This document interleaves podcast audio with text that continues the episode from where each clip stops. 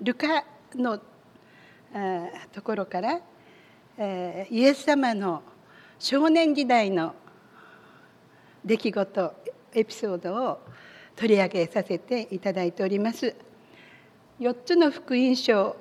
どこにもこのことが書かれておりませんでルカだけがそのことを記してくださったことは私たちにとって本当に嬉しいことであると思います。私たちは大人になっていろんな良き働きをしている方のことを聞くときに子供時代はどうだったのかなって思いますが本当にそのことだと思っております大変貴重なテーマが本当いくつも記されているので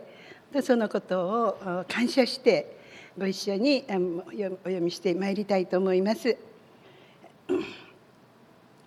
えー、今日の箇所なんですけど41節から少年イエス神殿での少年イエスという込み出しが書かれておりますけどその一節前にですね、え、幼子はたくましく育ち知恵に満ち神の恵みに包まれていたと記されております。イエス様はベツレヘムでお生まれになり清めの期間おそらく40日だと思いますけどもそれが過ぎて宮詣を済ませてナザレに帰られたとルカは記しておりますけれどもマタイにの2章のところでですね4人の博士たちがヘロデ王にどこに私たちの王様が生まれますかと尋ねたクリスマスの出来事がございます。そのことの後にヘロデ王がその幼子の命を狙っているということで蜜毛があってエジプトへとこの逃避行をしたということが書かれておりましたので、えー、そしてまた蜜毛によってヘロデはもう死んだから安心してもう戻りなさいというそのようなことがあったことがマタイに記されておりますのでおそらくその辺のことは皆さんもそれそれぞれにですね聖書をこの思い描きながら当時のことを忍んでいただけたらと思います。いずれにしましてもナザレに戻られたわけです。えー、教団賛美歌に緑も深き若葉の里ナザレの村よという賛美歌がございますね。あの本当にあの私もこの度いろいろとこの辞典などを調べてみまして本当にこのナザレの村というのがなだらかな山々に囲まれ緑豊かなこう田舎。春にはアネモネや野生のシクラメンなどが咲き乱れまた糸杉や夏目ヤシの木々が茂っていました。空にはコウノトリが群れて舞い山肌には岩だぬきがそういう美しい自然の息吹の中でイエス様が村の子供たちと幼い時この山を駆け回られですからたくましく育つことがおできになったんだと思うんですね。また知恵に満ちこれも大切なことだと思います。本当にユダヤの子どもたちはこの立法ですねそのいわゆる私たちから言えば旧約聖書にあたりますけれども街道シナゴーグで幼い時からラビその立法の教師ですね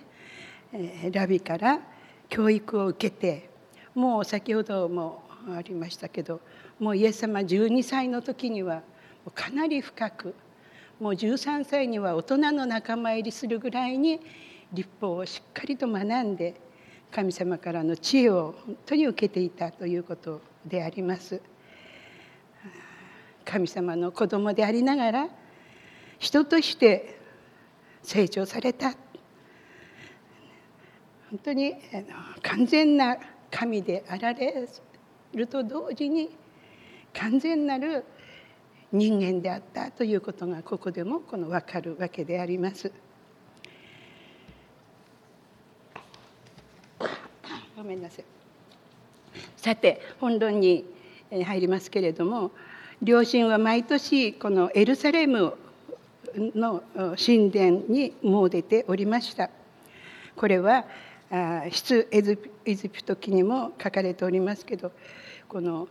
男子少年男子はもうその義務というぐらいにあの毎年あの宮詣をあの守るようにこれは神様の本当にお言葉でありました。経済的ないろんな理由で行けなくても少なくても年に1回は必ず宮詣をするというようなそのような喜ばしい規律立法があったわけです。その中でも一番筆頭に挙げられるのが杉越の祭りなんですね。イスラエル民族にとって最も大切な祭りでありました。イスラエル民族の祖先がエジプトの奴隷であった時に神の助けでエジプトを脱出することができました。このイスラエル民族のこの労働力を惜しむエジプト王は神様からの党の災いを下されましたけれどもそれでも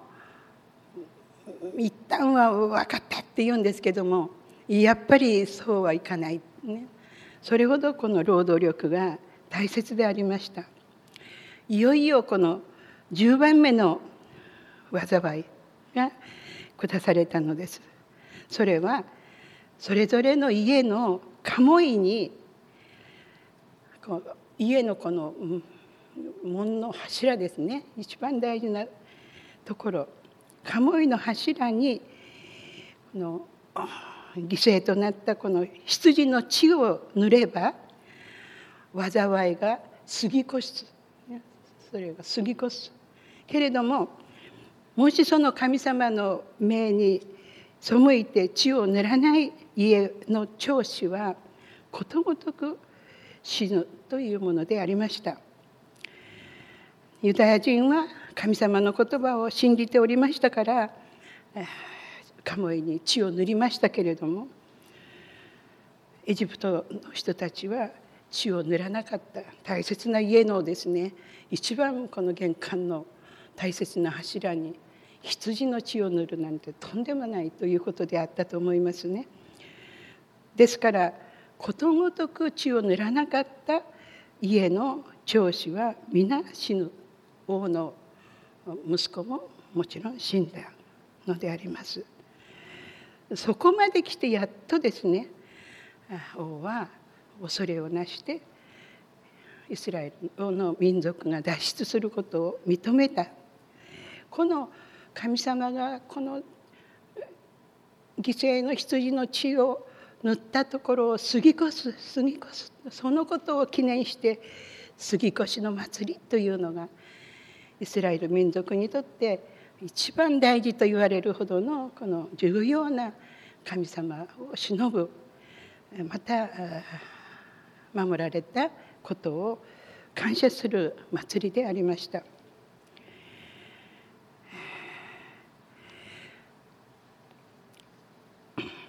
当時のこの宮詣でですねおそらく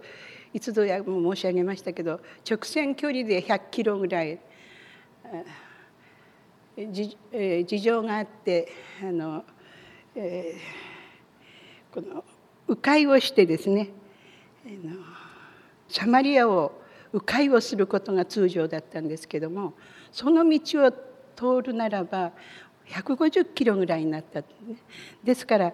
あのみんな女子供を連れて旅をするとなると、まあ、4日も5日もかかったようでありますね。けれどけれどもその宮詣ではもうそれこそもう年中行事と言ってもいいぐらいですね。ですからみんな助け合って親戚や村の人たちやもう本当にこのナザレの人たちですねみんな一一団となって宮詣に行ったわけです。両親は慣習に従って都に登ったとありますからもうある意味この習慣化されていたのかもしれませんけどまあ12歳のイエス様にとってですねこの田舎で育った彼が先ほどもちょっと絵を見ましたけどもあの高い城壁のある立派なエルサレムの神殿を見た時には本当に興奮したのではないでしょうかね。もう本当にこの荘厳な神殿、ね、そして神殿に近寄るともう聞いたこともないような音楽がね曲が流れていたのかもしれませんね。そうそういう本当にこのワクワクするそういう気持ちでイエス様はこのエルサレムの滞在を本当に喜んだのであります。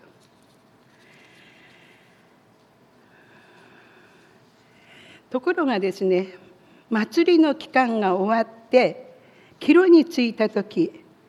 少年イエスはエルサレムに残っておられたが両親はそれに気づかなかったとあります。両親はそのイエスのいないことに気づいて、まあ、本当にあの心配したことでしょうけれどもこれは非常にこの象徴的に捉えることができるのではないでしょうか。私たちもそれぞれの人生においてイエス様の存在には気にもかけずに自分自身のやりたいタイミングで行動をしていますけれどもこの人生の歩みでイエス様を見失ってしまうということがなんと多いことかと思うわけです。霊の目で見るのではなくて肉の目でイエスを探したこの両親の苦労を思いますがイエス様を探してもう3日も3日目に行ってこれもまた本当にあの 象徴的ないくつかの出来事を私たちが思い出すことができますね。本当にこの3日間、えー、本当におつらかったことと思います生きた心地がしなかった疲労困憊したマリアが発したなぜこんなことをしてくれたのです、ね、その言葉の中に 本当にこの マリアのこの本当に安堵感とともに本当に心配をかけたイエスに対するこの怒りというものもあったのではないでしょうか。私たちも霊的な目で見る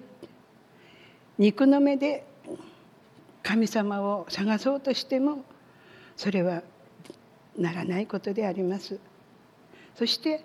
私たちは時々不信仰に陥ってしまうということが起こってくるわけです。どうして私を探されたのですかと、ね、イエス様は冷静ですね。私が自分の父の家にいるはずのことをそのご存じなかったんですか？と、ね、12歳の男の子が言うんですね。両親はでもその言葉に対してとても怒ることはできませんでした。何か深い意味があるということは感じたのではないでしょうか。ここにいるはず私が神殿にいるはずっていうこの言葉ですけどもここにいないわけにはいかないという意味なんですね。必然性を表す言葉なんです。いてもいなくてもいいっていうんではないんです。ここにいないわけにはいけないんだ。神殿にいることが自然なこと当然なことなんだ。自分は神の子として神様からの大きな使命をいただいて今ここにいるのだということをイエス様はもうその自覚をしておられたんですね。12歳の子供大人と子供のちょうど中間ですけれどもこのイエス様がその後マリアたちと共にこのナザレに帰って両親に 仕えてお暮らしになったと記されておりますね。本当にあのイエス様にはテーマ絵が少なくても6人名前が上がってきておりますが弟4人そして妹が2人以上って書いて妹たちと書いてありますから2人か3人かそれはちょっと分かりませんけど少なくてもそのようなテーマたちのためにも良きお兄様であったのだと思います。本当に マリアとヨセフはですねこのローマの支配下にあったユダヤで本当に普通の人と同じですね貧しく苦しい生活を強いられて本当に生活毎日の生活が大変だったのではないかなと本当に想像できるわけです。その両親に仕えるっていうことはご自分を本当に低い立場に置かれたということを意味しているわけです。神が人となるということ自体が信じがたいへりくだりであるのにその生活も謙遜そのものでそのものであったということができます。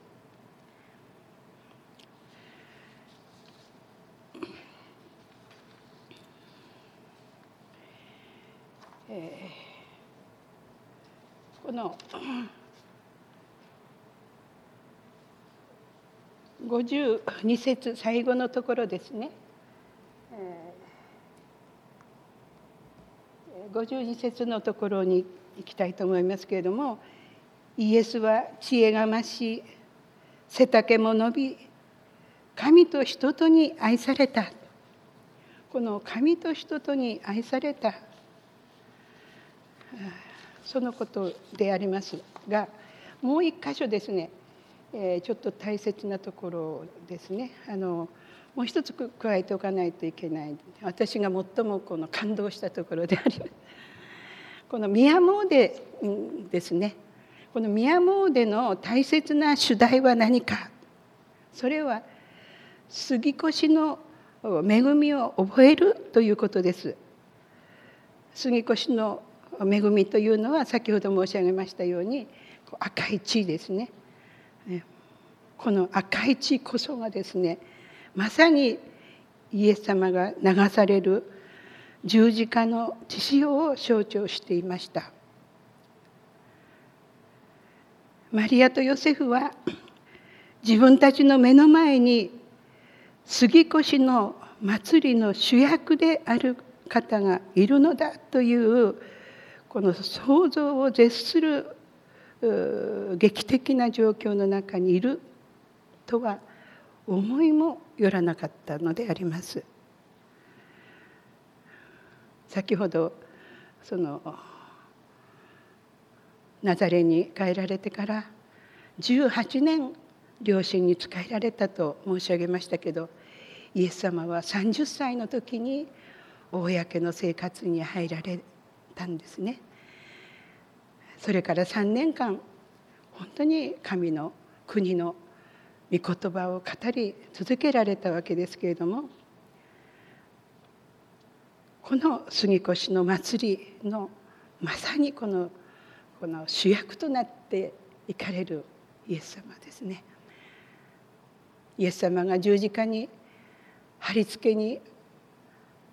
遭われてそして死を遂げられたのも杉越の祭りの期間でありました本当に私たちにはこの想像を絶するような神様の出来事がたくさんあるんですね。イザヤ書にこのようにあります。天が地よりも高いように私の道はあなた方の道よりも高い。私の思いはあなた方の思いより高いと55章にございます。私たちは客観的に事実を理解して驚くばかりの恵みアメージングレースとそのようなことを言いますけれども本当に今日このマリアとヨセフだけでなくて私たちも杉越の恵みのうちにこの入れられているということを本当に感謝したいと思います。最後でありますがその神と人とに愛された。これは、えー、イエス様が独りよがりの堅物であった。あるいは孤立していた。ちょっと変わった人っていうのはね変人でもないことをのが伺えますね。神に愛され人にも愛されるつまりイエス様は関係の中に存在し関わりを持って本当に多くの人たちにとって愛される存在であったことがこの理解できます。イエス様は外見が優れているので愛されたのでしょうかいいえそうではないのです。関係が良好であったから愛された。愛せずにはおられなかった。イエス様は神に仕えまた人に仕えるそのような歩みをなさり神との関係人との関係を豊かに生きられた方であったからであります。本当に私たちもイエス様のお言葉に従って本当に人に仕え神に仕える生活を本当に大切にしていきたいと思います。一言お祈りをさせていただきます。ご自愛深い父なる神様皆をあがめて感謝いたします。神様の御子でありながら人となり貧しさや苦しみ苦しみを味わいつつ罪の世でお育ちになってくださったこと心から感謝します。ありがとうございます。今朝の御言葉出来事を通して私たちも神の子とされたものであることをしっかりと自覚して私私たちの父であるあなたの家に住み御業に勤しむ生活がもっともっと大きな喜びとなりますようにお導きください。コロナの収束また病と闘っておられる兄弟姉妹の上にあなた様の力強い助けを切にお祈りいたします。私たちの主イエス・キリストの皆によって祈り願います。アーメン